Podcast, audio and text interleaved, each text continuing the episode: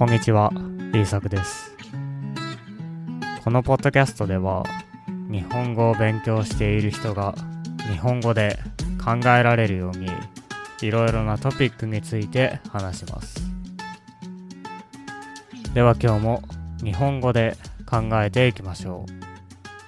今日のトピックは、どうして相手の言語で話すのは大切なのかです。言語を勉強している人は、この言葉を聞いたことがあるかもしれません。ネルソン・マンデラさんの言葉です。もしあなたが、その人がわかる言語で話したら、それはその人の頭に届く。もしあなたがその人の言語で話したら、それはその人の心に届く。その人の言語で話すことは大切です。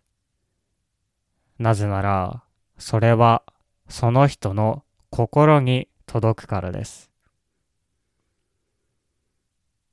自分の国の言語は感情とつながっています。嬉しいとか、悲しいとか、怒りとか、様々な感情とつながっています。だから、それは心に届きます。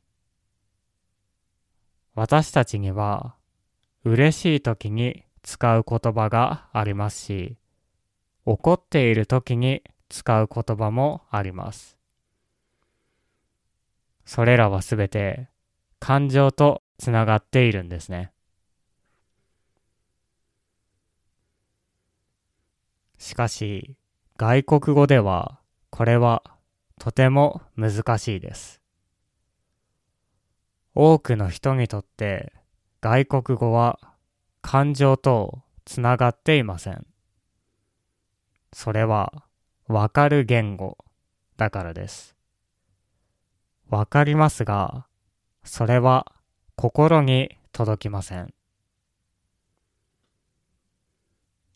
これは言語と感情のつながりが弱いからでしょう。言語と感情のつながりが弱いと、同じセンテンスから受ける印象が大きく変わってしまいます。例えば、同じ意味ですが、違う感情のセンテンスがあります。次のセンテンスの違いがわかりますか？俺はお前のためにやってやったんだ。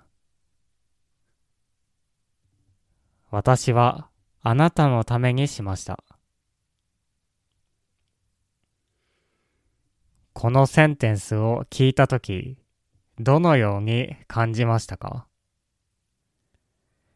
英語に翻訳すると同じセンテンスになると思います。しかし、これらのセンテンスから受ける印象は全く違います。これを言われた時の感情も全く違います。例えば、俺はお前のためにやってやったんだ。という最初のセンテンスは少し嫌な気持ちになると思います。これを言う人は傲慢に見えるでしょう。なぜなら、やってやったという表現には、やりたくないけどやったという気持ちが入っているからです。つまり、私はやりたくないけどやった。私にありがとうと言いなさい。という感情が入っています。これが日本語を話す日本人にはわかります。心に届くからです。もう一つのセンテンス。私はあなたのためにしました。は普通だと思います。ニュートラルな表現です。だからこちらの表現を使った方が安全でしょう。このようにその国の言語を使う人にとっては小さな違いにも感情の違いがあります。おそらくあなたの国の言葉にもあるでしょう。一つはいい意味ですが、もう一つは悪い意味であることもあります。言葉は感情とつながっています。だからこそ、相手の国の言葉で話すときは、相手の心に話しかけることができます。心に届いた言葉は意味が大きくなります。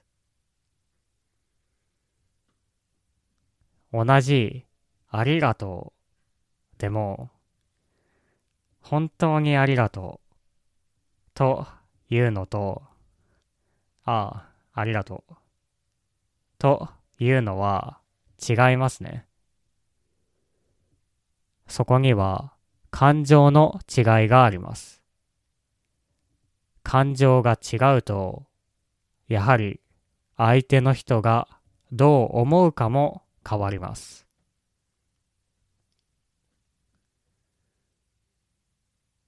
はい。今日はどうして相手の言語で話すのは大切なのかについて話してきました。これは日本語を勉強するときにも大切だと思います。何かを話すときに感情を使ってみましょう。そうするとあなたの心もこれが大切な言葉だと思うかもしれません。では聞いてくれてありがとうございました。また次回のポッドキャストでお会いしましょう。